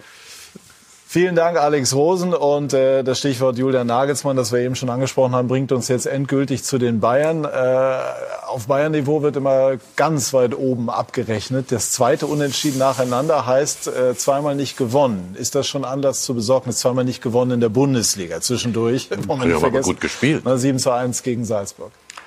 Nee, sie haben ja gestern gut gespielt. Also gestern hätten sie es verdient gehabt zu gewinnen. Das war eine deutliche Steigerung gegenüber den letzten fünf oder sechs Wochen, wo sie eigentlich angefangen mit dem Leipzig-Spiel, wo sie nicht gut gespielt haben. Gestern war das anders. Gestern haben sie eine richtig gute Partie gemacht, waren nicht effizient äh, genug, haben zu viele Chancen gebraucht, äh, um nur ein Tor zu machen. Und ähm, naja, jetzt muss man schauen, was die Dortmunder machen. Also es sind jetzt zehn Punkte, sie haben zwei Spiele weniger. Vielleicht kriegen wir doch noch ein Titelrennen. Die Dortmunder spielen heute und dann am Mittwoch gegen Mainz, die Corona geplagt sind. Also da könnte es natürlich dann schon. Haben wir beim BVB schon so oft gedacht und es ist ehrlich gesagt Ja, aber es sind zwei Spiele, die, die musst du jetzt gewinnen. Und, und wenn du es nochmal eng machen willst, dann musst du wahrscheinlich irgendwann in München gewinnen. Ja, das haben sie, glaube ich, lange nicht gemacht. Mhm. Aber äh, wie gesagt, die, die, die Chance wäre dann möglicherweise da, den, den Abstand nochmal zu verringern oder vielleicht dann sogar, bis es soweit ist, äh, vielleicht sogar vor die Bayern zu kommen. Und, und das sind einfach zwei Spiele, die musst du gewinnen. Und dann muss man mal schauen, wie die Bayern reagieren. Weil der Trainer natürlich, ich glaube schon, dass er nervenstark ist. Und ähm, er hat eine, eine unheimliche Ruhe in seinen jungen Jahren. Ähm, aber es ist natürlich eine Situation, in der er auch noch nicht war. Klar war er im Champions League Halbfinale mit Leipzig, aber er hat noch keine Meisterschaft gewonnen und dann muss man einfach Fragen stellen und das ist jetzt Aufgabe der Dortmund und dann werden wir sehen, wie die Bayern reagieren und, und was natürlich noch dazu kommt. Das war jetzt das erste gute Spiel seit fünf oder sechs Wochen. Sie haben okay gespielt, aber nicht gut. Und äh, Goretzka wird möglicherweise bald wieder Ja, kommen. Spiel gegen Salzburg gab es schon auch. ja, aber die, die, haben, die hatten 15 Corona-Fälle äh, die Woche vorher. Das heißt, da waren 15 Mann in Quarantäne. Das ist wunderbar. Aber ob du jetzt 3-1 gewinnst oder 7-1, das war ja ein, ein Mismatch. Also das war ja, äh, natürlich war das dann ein, ein Klassenunterschied und, und deswegen würde ich das nicht überbewerten. Und sie müssen halt schauen, dass Goretzka wiederkommt und hoffentlich Davis irgendwann. Eine, eine Sache, ich weiß nicht, ob euch das aufgefallen ist gestern, so die letzten 10 Minuten, vielleicht 15 Minuten hast du gedacht, die Bayern normalerweise, jetzt gehen sie nochmal voll auf dieses zweite Tor. Da haben die Körner gefehlt. Warum? Äh, er hat ja äh, mit der gleichen Mannschaft, er hat ja nur 12, 13 Spieler auf Augenhöhe, die spielen können. Hat gestern Sabitzer eingewechselt, der die Chance nicht wahrgenommen hat, nach den Ausfällen von Tolisso und äh, von Goretzka mhm. sich neben Kimmich zu etablieren. Schuppermoting ist, ist ein ordentlicher Mann, den kann man bringen. Aber da, haben, äh, da ging ein bisschen die Kraft aus. Er hat nicht den Kader, den er braucht, jetzt auch mit diesen vielen englischen Wochen, die kommen werden. Ist der Substanzverlust insgesamt? Ich, ich höre gerade noch, also Davis heute Morgen mit den ersten intensiven Läufen wieder, hat der Nagelsmann gestern auch gesagt, der ist jetzt auf einem guten Weg. Der Best Case ist eingetreten. Aber generell haben wir hier in den vergangenen Wochen auch immer wieder darüber diskutiert, ähm, ob der Kader zu viel auch auf Strecke an Substanz äh, verloren hat und weiter verliert. Alaba weg, Boateng weg, Süle wird gehen, Tolisso wird möglicherweise gehen. Ähm, und wenn man dann eben die Bank ansieht, stellt man schon fest, äh, 16 bis 18 Topspieler sind es dann Nein, nicht mehr. Es sind nur 12, 13, vielleicht 14. Du hast den Upamecano, kannst du natürlich immer hinten bringen, aber man hat sich auch viel mehr erhofft. Du hast es tausendmal gesagt. Er ist erst 23 Jahre alt, aber in der Spieleröffnung und so ein bisschen, bisschen schludrig und so weiter. Mhm. aber natürlich ist das ein Mann, der natürlich hinten auch spielen kann. Sabitzer ist für mich eine große Enttäuschung. Ich kann mich erinnern, wir haben hier gesprochen. Du, ich habe gesagt, den Sabitzer musst du für das Geld kaufen. Du hast gesagt, nein. Äh, du hast wieder mal recht gehabt. Deswegen bist du hier auch Experte, hochbezahlt. äh, ja, aber, also der, das ist für mich eine riesige Enttäuschung. Schuppermoting, das ist der große äh, Unterschied zu Dortmund. Die können, die können einen Haaland nicht ersetzen. Äh, der Schuppermoting kann den Lewandowski nicht ersetzen, aber er kann mit, mit Lewandowski spielen und kann auch für eine gewisse ja. Zeit mal da vorne drin spielen. Das war klug von den Bayern, den Schuppermoting zu holen. Aber wo sind wir dann? Äh, wen, wen haben wir noch? Also du brauchst jetzt unbedingt Davis, äh, Davis, weil das ist alles ein bisschen asynchron. Die linke Seite. Goretzka wäre unglaublich. Und Goretzka, aber ist ja so anfällig natürlich auch. Also das ist eine schmale Geschichte. Und viele sagen ja, in der Champions League werden wir sehen. Äh, ich habe ein bisschen Bedenken, ehrlich gesagt. Ich würde gerne einmal Winnie reinnehmen zu, zu Olli Kahn. Sie haben ja im Grunde Olli Kahn, kann man schon sagen, entdeckt ne, beim KSC äh, in, den, in den 90er Jahren und, und wissen also, wie er tickt. Hat er seine Rolle bei den Bayern schon gefunden? Gut, er hat ein Problem gehabt, das war diese Hauptversammlung wo er sagen wir, sich nicht gut verkauft hat oder der FC Bayern nicht gut verkauft hat wegen äh, Katar. Übrigens, äh, ähm, man hat jetzt gehört, dass die deutsche Bundesregierung Öl haben möchte von Katar. Ist das korrekt? Jetzt auf einmal äh, ist das was ganz anderes, ja. Äh, und der Olli ist ein ein äh, ähm, ein Macher, aber ist kein Uli Hoeneß im Moment, ja. Der Uli hat das geschickt gemacht, der wusste genau, wie er mit den Leuten umgeht. Der Olli muss da noch reinfinden, aber er wird das schaffen. Der Olli ist ein super Typ. Ist Kahn ein Menschenfänger, so wie es Hoeneß sein konnte, wenn er Nein, wollte? glaube ich nicht. Er muss, da muss er noch ein bisschen dran arbeiten. Also der Olli war in, gut in unserer Zeit, er war auch unheimlich lustig. Man, man hat ihn immer äh, verkehrt gesehen. Aber er ist jetzt kein, äh, ähm, der Uli war ja über Jahre hinweg hat er das gelernt und hat das super gemacht. Das, der Olli muss da noch reinkommen. Naja, aber er ist ein anderer Typ. Ich glaube nicht, ja, er ja, reinkommen wird. Also du kannst ja nicht gegen deine Natur äh, arbeiten. Ja. Natürlich kannst also, du da ein bisschen versuchen, das äh, auszutarieren. Er muss, er muss wissen, wie wichtig gerade in Traditionsvereinen, Gladbach ist, ist ähnlich, äh, wie wichtig die Fans sind, die Supporter sind. Und, und da muss er noch ein bisschen äh, arbeiten. Mhm. Das Problem ist ja, weil du Uli die ganze Zeit ansprichst, auch ein bisschen der Uli, der das ja wahrscheinlich auch merkt, nicht? Der hat ihn ja, ja mit da installiert, aber er merkt natürlich, hm, da und dort hätte ich es anders gemacht und versucht da noch ein bisschen anzuziehen. Ja, aber der Uli, aber er, wird, er wird er das schaffen. Lass ihn lernen, er, er, schafft das schon. Mit Heiner zusammen, Salihamidzic, ist natürlich ein ganz neuer Anfang natürlich. Ne? Du hast ja. Rummenigge, Beckenbauer und Hoeneß gehabt ewig und, äh, und dann auch Sammer noch und jetzt hast du Salihamidzic und, und Heiner und Kahn und die müssen brauchen auch noch ein bisschen Zeit. Natürlich. Traust du Didi den Bayern zu, bei den Transfers, bei der Transferpolitik die Weichen in die richtige Richtung zu stellen? Das ist eine Frage des Geldes. Du hast früher hattest du Monopol auf deutsche Spieler. Die gehen jetzt aus Schalke, aus Leverkusen, von wo auch immer gehen sie direkt nach England. Das heißt, das Monopol hat es nicht mehr. Der KSC, ich habe mit vielen seiner Spieler dann gespielt, die ja. kamen ja äh, jährlich kam Scholl, ja, Sternkopf, genau, kam ein, ein kleinen PKW aus, aus Karlsruhe. Er hatte eine Standleitung zum Uli ja, damals. Waren, waren, waren, waren, tolle Spieler, aber dieses Monopol haben sie nicht mehr. Und du hast jetzt äh, die Spanier, du hast äh, Paris, du hast äh, zehn Vereine in der Premier League oder, oder zwölf, die 40, 50 Millionen bezahlen können. Deswegen ist schwer, und was ich nur sagen wollte zu gestern, äh, die, die, die Breite im Kader. Du hattest mit Choupo-Moting hast du einen Offensiven gestern. Es war ein offensiver Spieler und normalerweise oft ist es so, dass die besten elf Spieler sind nie die beste Mannschaft. Aber bei den Bayern ist es im Moment so. Der mhm. Nagelsmann lässt genau. die, die, besten elf, die er hat, mhm. lässt er spielen, weil er weiß, ich habe da so viel Power nach vorne.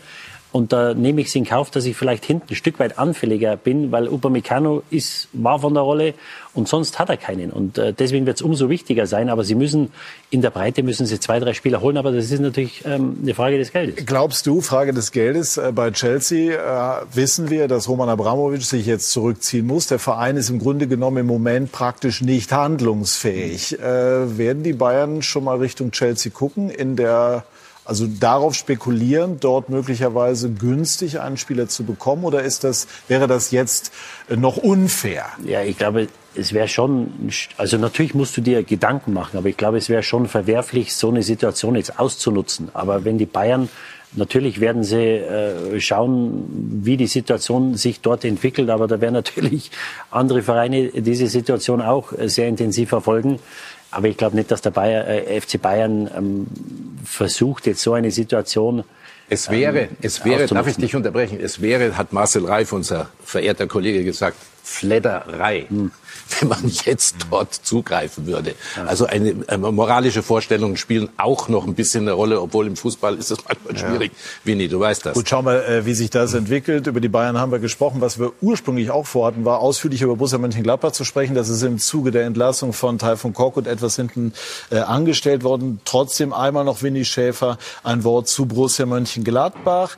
Äh, ja, es gab gestern den Sieg und dennoch stellt man ja fest, so richtig rund ist es nicht gelaufen bisher hierher. Warum ist die Liaison zwischen Adi Hütter und Borussia Mönchengladbach bisher noch nicht wirklich vom Glück bestrahlt?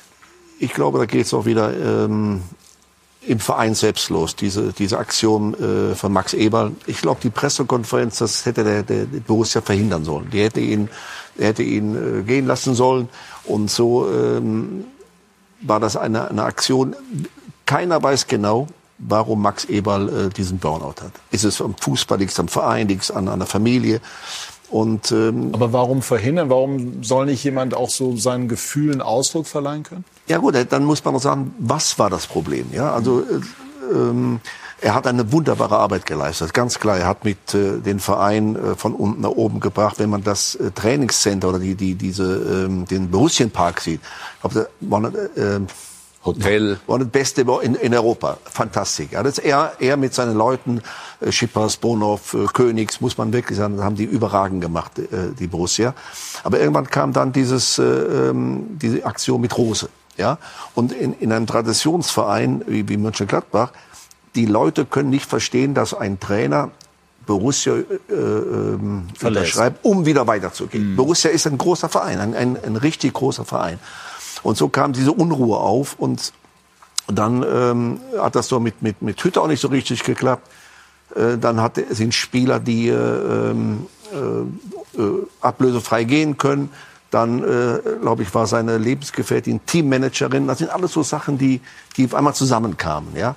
Und äh, ich glaube, man, man hätte das ruhig halten müssen.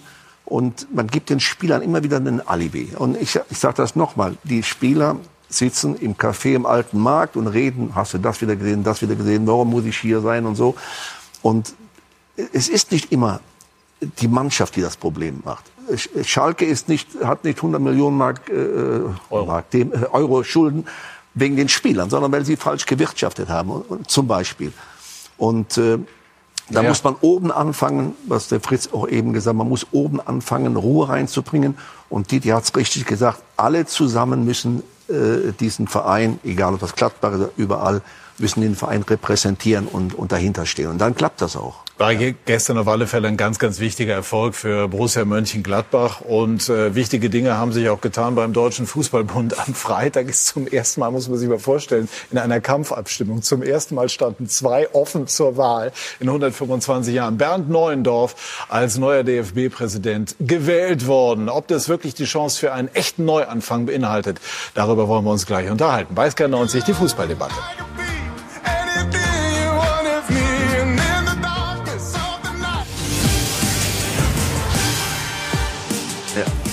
Wir sind zurück bei SK90, die Fußballdebatte und sprechen über den Deutschen Fußballbund, der in den vergangenen Tagen, Wochen, Monaten, Jahren für Skandale gesorgt hat. Aber am Freitag gab es äh, die Wahl zum neuen DFB-Präsidenten und deshalb, Jürgen Müller, heißt es, der nächste bitte. Gestatten der Neue, Bernd Neuendorf.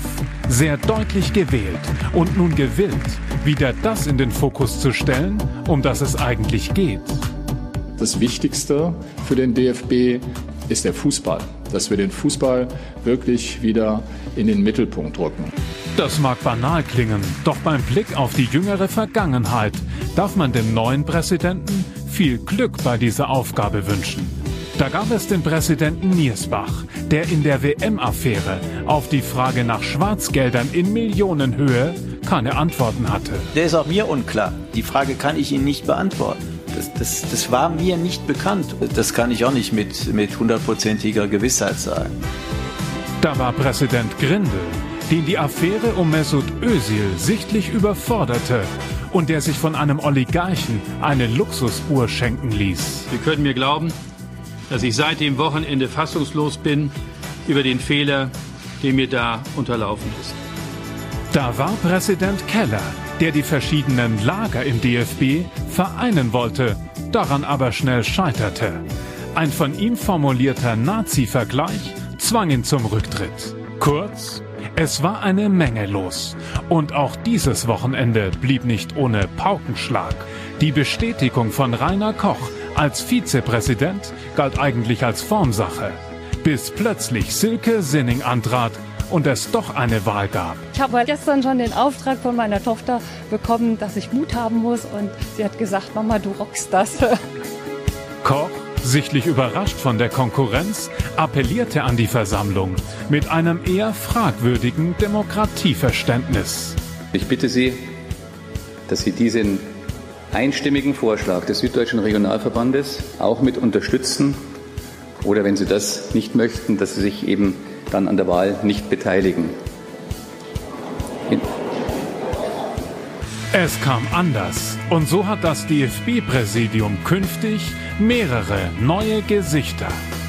Ich bin äh, froh, dass wir jetzt ein sehr frisches, junges, neues Team haben. Wir sind weiblicher geworden im Präsidium, wir sind jünger geworden. Ich glaube schon, dass es jetzt vielleicht ein Neubeginn sein kann. Viel mehr Neuanfang geht noch gar nicht mehr. Also wenn ich sehe, wer da jetzt alles neu in den Positionen ist, da müssen wir eher aufpassen, dass wir da nicht äh, dann auch irgendwo zu viel jetzt an Einarbeitungszeit etc. pp. brauchen. Es ist die Rede von Aufbruchstimmung, von Einklang zwischen DFB und DFL. Das hat man an dieser Stelle schon öfter gehört.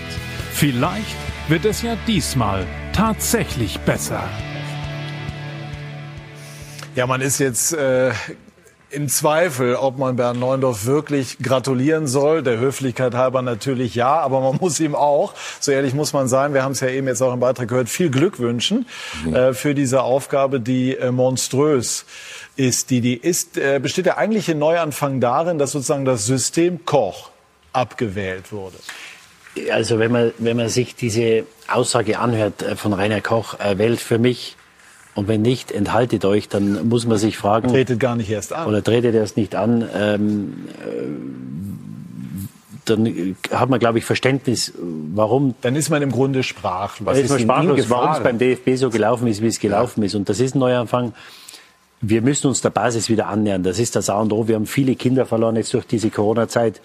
Ähm, ich bin ja selber dabei mit dem Bayerischen Fußballverband mit der Kampagne, die, die Kinder wieder in die Vereine zu bringen. Und da muss man, und Sanne der Neuendorf kommt von, von der Basis, kommt aus dem Amateursport.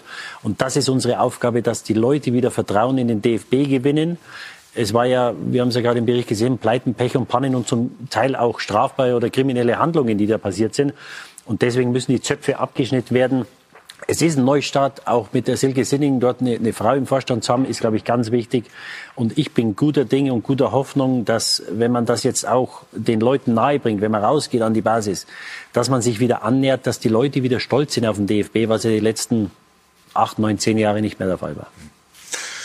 Naja, also zwei Dinge zu Koch noch, äh, unabhängig davon, ich weiß nicht, was ihn geritten hat, aber äh, Entscheidend war, Ich dass glaube einfach das Selbstverständnis, was man sich über die Jahre offensichtlich in solchen Zirkeln mit Klüngelei angewöhnt. und dann tritt man so auf. Und dann tritt man so Und auf. entscheidend Genau, und war- wundert sich noch, dass die Leute so reagieren, wie sie reagieren. Patrick, entscheidend war, dass es eine geheime Wahl war. Jetzt haben sich nämlich die Delegierten getraut, gegen ihn zu stimmen. Das war ja eine krachende Niederlage. Wie viele Stimmen hat er gehabt? 60. Ja, das habe ich mir 250. aufgeschrieben.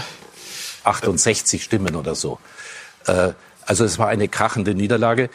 Du hast ja vorher gesagt, ähm, zum ersten Mal waren zwei. Ganz kurz, Fritze, aufgeschrieben und zur Hand. Also das geht jetzt sozusagen sehr glücklich ineinander über. 163 für Silke Sinning, die ja auch eine sehr beherzte Rede gehalten hat, und 68 für Koch. Also das kann Also- man als eine krachende Niederlage Also ich bezeichnen. verstehe, dass er den Raum verlassen hat und nie mehr gesehen war. Ähm, zweite Sache. Äh, Vertritt allerdings weiter den deutschen Fußball in der. UEFA, so wie In UEFA. in der FIFA. Das ist also auch Das ist noch nicht alles Kann man noch geklärt. ändern, ja. Aber äh, du hast äh, viele Dinge angesprochen, die besser werden müssen. Ich finde auch mit Adi Watzke, äh, der ja Aufsichtsratsvorsitzender ist von der DFL und auch Vizepräsident automatisch im, im DFB-Präsidium und mit Donata Hopfen neue Leute, dass die sozusagen diese beiden Lager, das war ja eine Lagerspaltung, ja, die Profis gegen die Amateure und so weiter, dass die sich da vernünftig annähern. Also viele neue Leute, viele Programme, äh, das System, das alte System muss verändert werden, sehr viele Aufgaben, aber mit diesem äh, Personal, glaube ich, kann man das angehen. Fritze, lässt sich denn Koch einfach so an die Seite drängen oder wird er versuchen, nach einer gewissen Zeit doch wieder in irgendeiner Form sich sozusagen anzuschleichen? Er ist schon ein Schleicher. Glaube ich, er ist schon ein Schleicher, weil das tut weh. Das geht ihm gegen die Ehre. Äh, Das muss man natürlich sehen. Aber, aber es war unausweichlich, dass das passiert, weil sonst hätten wir keinen Neuanfang haben können. Weil, weil Dr. Rainer Koch, ich kenne ihn persönlich, ich habe nicht sehr viel mit ihm geredet, aber äh, das war äh, die, die Strippen, die er da gezogen hat, äh, kann man gar nicht nachvollziehen. Ich bewundere immer von der Süddeutschen Zeitung den, den Kistner und den Aumüller, die uns immer versuchen zu erklären, was da abläuft. Ich kann es trotzdem, wenn ich es mehrfach lese, nicht genau kapieren. Ich glaube, die kapieren es auch nicht ganz richtig. Es ist ein Pfuhl gewesen, ein Sumpf, und der muss jetzt trockengelegt werden. Ich, die, die, diese Leute haben eine sehr große Verantwortung im deutschen Fußball, den, den nicht den der, der Liga, sondern den Amateuren, den Kindern. Und, und, und ich hoffe endlich, dass sie ähm, das tun, wofür sie gewählt wurden. Und was Koch gemacht hat, was er da gesagt hat, ist natürlich unmöglich. Es geht einfach nicht. Ja. Hat sich selbst disqualifiziert. Also das, also, äh, das kann einfach nicht sein. Aber ich, ich glaube, ähm, Neuendorf, neu anfangen. Ich hoffe, dass er er hat auch irgendwo gesagt, äh, wer nicht mit mir zieht, der, der wird Probleme haben. Ich hoffe, dass er mit seinen neuen Leuten jetzt, und fünf Frauen sind jetzt gewählt worden, das ist auch sehr schön, dass er wieder das macht, was wir brauchen. Wir brauchen den Fußball auf der, äh, die Jungs, wir brauchen die, die, die Kinder wieder für den Fußball. Aber er hat natürlich auch Probleme, die immer noch da sind. Diese 6,7 Millionen sind Sie ja sind immer noch weg. äh, nicht äh, wirklich geklärt. Äh, Da sind ja immer noch bestimmte Dinge, die, die du dann sozusagen qua Amt mit übernimmst. Auch die Diekmann-Geschichte, nicht? Ja. Dieser, dieser Berater, den nie jemand gesehen Ach hat, und ja, der ja. so viel Geld kassiert hat. Also es sind noch viele Positionen, die ungeklärt sind. Und da wird man sehen, ob er als integrer Mensch und, und, und vernünftig ausgerichtet, äh, kann sich gut artikulieren, ob er da den, den, den richtigen Pfad mit seinen neuen Helfern äh, gehen kann. Was ist entscheidend, Didi? Wir haben gehört, auch Amateure, Profis müssen zusammengeführt werden, zurück zur Basis. Äh, Idealerweise skandalfrei, idealerweise auch eine gesellschaftliche Vorreiterrolle. Er hat selber davon gesprochen, 2032 soll ähm, alles vielfältiger sein. Äh, mehr Frauen in Führungspositionen beim DFB, all diese Dinge. Volksnähe. Volksnähe. Der DFB hat sich von der Basis entfernt. Das haben viele Leute nicht mehr nachvollziehen können, was da passiert. Da hat natürlich auch die DFL, wie es der Fritz gesagt hat, die DFL hat natürlich auch eine Aufgabe da, da mitzumachen. Und, und die müssen auch wissen, dass ohne, äh, ohne Breitensport, ohne Amateursport gibt es keinen Spitzensport. Ja? Und da, da muss die DFL und der DFB müssen da zusammenkommen. Da hat der Aki Watzke auch eine ganz wichtige Rolle, der da auf beiden Seiten äh, vertreten sein wird. Und er ist ja schon zu vielen Profivereinen gefahren. Und wenn man jetzt äh, mit dem äh, neuen Personal äh, da die Sache angeht, dass man wieder Volksnähe ausstrahlt, dass man auch die Nationalmannschaft wieder nahbarer macht. Die Nationalmannschaft das ist nicht äh, eine Mannschaft, die für sich steht. Das ist deine Mannschaft, das ist unsere Mannschaft, das ist auch meine Mannschaft. Ja? Und ich will, dass die, dass sie volksnah sind, dass sie da sind für die Leute, weil wir sind alle Teil, das ist unsere Mannschaft von 80 Millionen Leuten und das müssen sie auch verkörpern und, und der Verantwortung müssen sie sich auch bewusst sein und das muss ein, ein Präsident auch vorgeben. Das kannst du natürlich nicht vorgeben, wenn du irgendwelche Geschenke annimmst oder irgendwelche anderen äh, äh, Sachen äh, gemacht hast, die du nicht mach, machen hättest sollen. Und deswegen war das unheimlich wichtig. Das erste Mal, es ist ja Wahnsinn, dass wir das erste Mal eine Abstimmung haben, wo, wo zwei Kandidaten sind. Es war immer ein Kandidat, das ist ja, also ich möchte gar keinen Vergleich nennen, aber das muss man sich mal vorstellen, das ist ja Wahnsinn. Und jetzt, wie gesagt, mit, mit vielen Frauen im Vorstand, dass wir da divers sind, dass wir da wirklich alle, alle ähm, Boxen ticken, dass wir einen Haken dran haben und dass wir sagen, so, wir haben alles abgedeckt und jetzt lass uns das angehen. Aber das Wichtigste wird sein, dass der DFB wieder diese Volksnähe ausstrahlt, was er einfach zu lange nicht gemacht hat. Sprechen, ja, sprechen wir jetzt äh, noch drei, vier Minuten über das, was wir bei Chelsea jetzt äh, erlebt haben, also im äh, Zuge des, des Angriffs auf die Ukraine. Ähm, ist äh, Abramovic sozusagen von allem jetzt, äh, wird er jetzt ferngehalten, was, was er bisher machen äh, konnte, hat keinen Zugriff auf sein Geld und, und auch für Chelsea selber bedeutet das jetzt im Moment keine Transfers, keine Vertragsgespräche und so weiter. Wie ist da, ähm, was wird das für Chelsea bedeuten? Es gibt den Satz von Thomas Tuchel, solange wir genug Trikots und einen Bus, Bus haben, Bus, ja. äh, stellen wir uns der Herausforderung. Also das wäre dann gelebte Volksnähe, aber ungewollt ich glaube, sie haben ein Budget von 20.000 Pfund für Auswärtsspiele. Das heißt, wenn die jetzt in München spielen in der nächsten Runde im, äh, in der Champions League, ich weiß nicht, äh, Bus? die haben, ja, die haben einen Staff von 40 Leuten. Das heißt, du kannst ja gar keine zwei Nächte über, ich, ich weiß nicht, wie das jetzt ist, aber ich glaube, das ist das wenigste Problem. Und, und das tut ihnen vielleicht einmal nicht schlecht, wenn sie mal 10 oder 12 Stunden im Bus runterfahren. Ähm, man muss schauen, also die, die Sache ist, in England hast du diesen Fit and Proper Person Test, wo die Leute äh, durch den TÜV müssen, ob die in der Lage sein sollte, ähm, einen, einen Verein zu übernehmen. Und ironischerweise spielt Chelsea heute Nachmittag gegen Newcastle, mhm. äh, die die Saudis in den Verein geholt haben. Und äh, das ist eine Sache, das ist eine moralische Sache, das wird in Deutschland, würde das nicht gehen, selbst wenn 50 plus 1 fällt. Diese Leute würden wir nicht mhm. in die Fußballliga lassen. Mhm. In England ist da das, der moralische Kompass oder das moralische Verständnis ein bisschen ein anderes. Ich glaube, es muss sich was ändern, aber alles, was kommen wird, wir hoffen natürlich, dass diese Situation sich bald, äh, äh, dass es bald besser wird und ähm, dass man sich annähert äh, in, in Russland und der Ukraine. Aber ich glaube, für den Fußball äh, kann es nur positive ähm, Auswirkungen haben, weil im Moment einfach, man hat das in England gesehen, da gibt es Traditionsvereine in Portsmouth, Coventry, Derby County, die sind jetzt platt. Also da haben Leute den Verein gekauft, waren dann ein Jahr, zwei später weg und Traditionsvereine wurden dann praktisch über Nacht waren die nicht mehr da. Gut, also der Anlass natürlich sehr traurig. Wir haben ja in den vergangenen Wochen, das sage ich bei dieser Gelegenheit auch gerne nochmal, natürlich immer darauf hingewiesen, ähm, dass alles, was wir besprechen, sehr banal ist im Vergleich zu dem, was sich in der Welt gerade mhm. vor allem eben und äh, in der Ukraine tut. Das vergessen wir auch nicht. Einmal noch abschließend Tuchel. Ähm, früherer Mitspieler von Didi Hamann, auch Experte, jetzt Jamie Carragher, hat gesagt, wenn er jetzt ein Angebot bekommen sollte, soweit wird das ja schon gedacht, von Manchester, müsste er es eigentlich machen. Wie sehen Sie das jetzt für den Trainer in der aktuellen Situation? Ich glaube, er macht es nicht. Er, wird das äh, durchstehen. Ähm, aber ich habe auch irgendwo gelesen, dass das Geld, was äh, Abramovic, äh, das ist ein, für in so einem Fonds eingebracht. Ja, und da, da, da kann die Regierung auch nicht rangehen, soweit ich das mitbekommen habe. Ich weiß jetzt nicht, wie weit es gekommen, gekommen ist. Aber ich glaube nicht, dass der Tuchel jetzt äh, äh, sagt, Dankeschön und ich gehe. Jetzt muss er erstmal Krisenmanagement machen. Er muss das machen und er wird es auch machen. Also, mhm. meine, der hat dem Verein viel zu verdanken, genau der Verein ihm auch. Die sind ja äh, wirklich überragend geworden. Und äh, er wird dem Verein treu bleiben, ist ganz klar. Was werden Sie machen? Wollen Sie noch mal angreifen? Ja, ich kann nicht rumsitzen und nichts machen. Ich muss arbeiten. Das ist, das ist mein Leben. Also ist dir langweilig? So ist es. Und man wird alt.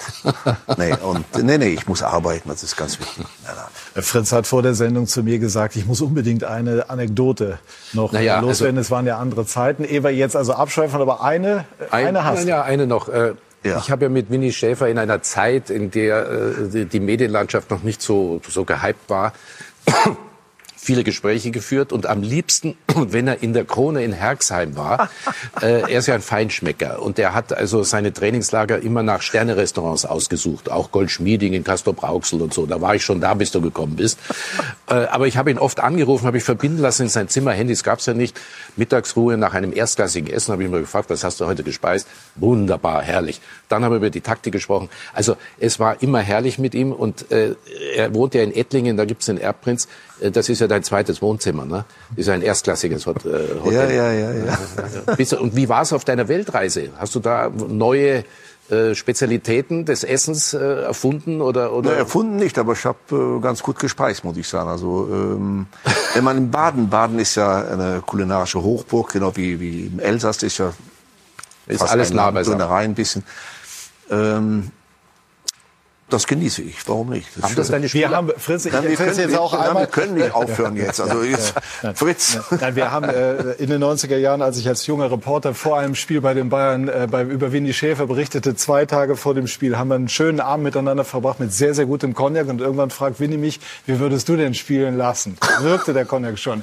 4-4-3. Ende. So, also. Aber ist was aus dir geworden? Ja, trotzdem ist was aus mir geworden. Ich habe immer die Fragen gestellt. Das war möglicherweise noch der bessere Ansatz. Wir schauen auf das, was wir noch heute Nachmittag vorhaben mit Ihnen. Klartext von Didi Hamann werden wir uns auch noch mal über das unterhalten. Und das ist nicht so lustig, was bei Chelsea ähm, passiert. Ähm, die Premier League haben wir auch schon angedeutet. Chelsea gegen Newcastle. Man versucht sich dann da auf den Sport zu konzentrieren. Natürlich der Bundesliga Sonntag mit den XXL Highlights. Ja, vier Partien am heutigen Nachmittag und die zweite Fußball-Bundesliga. Schalke mit neuem Trainer. Eigentlich der aber in Corona-Quarantäne ist. Mike Büskens in Ingolstadt und 96 gegen 1. FC Nürnberg. Unter anderem. Ich bedanke mich ganz herzlich bei dieser Runde. Bedanke mich bei Ihnen, liebe Zuschauerinnen und Zuschauer, für Ihr Interesse. Wünsche einen schönen Sonntag. Machen Sie es gut. Tschüss und auf Wiedersehen. Wiedersehen. Tschüss. Didi.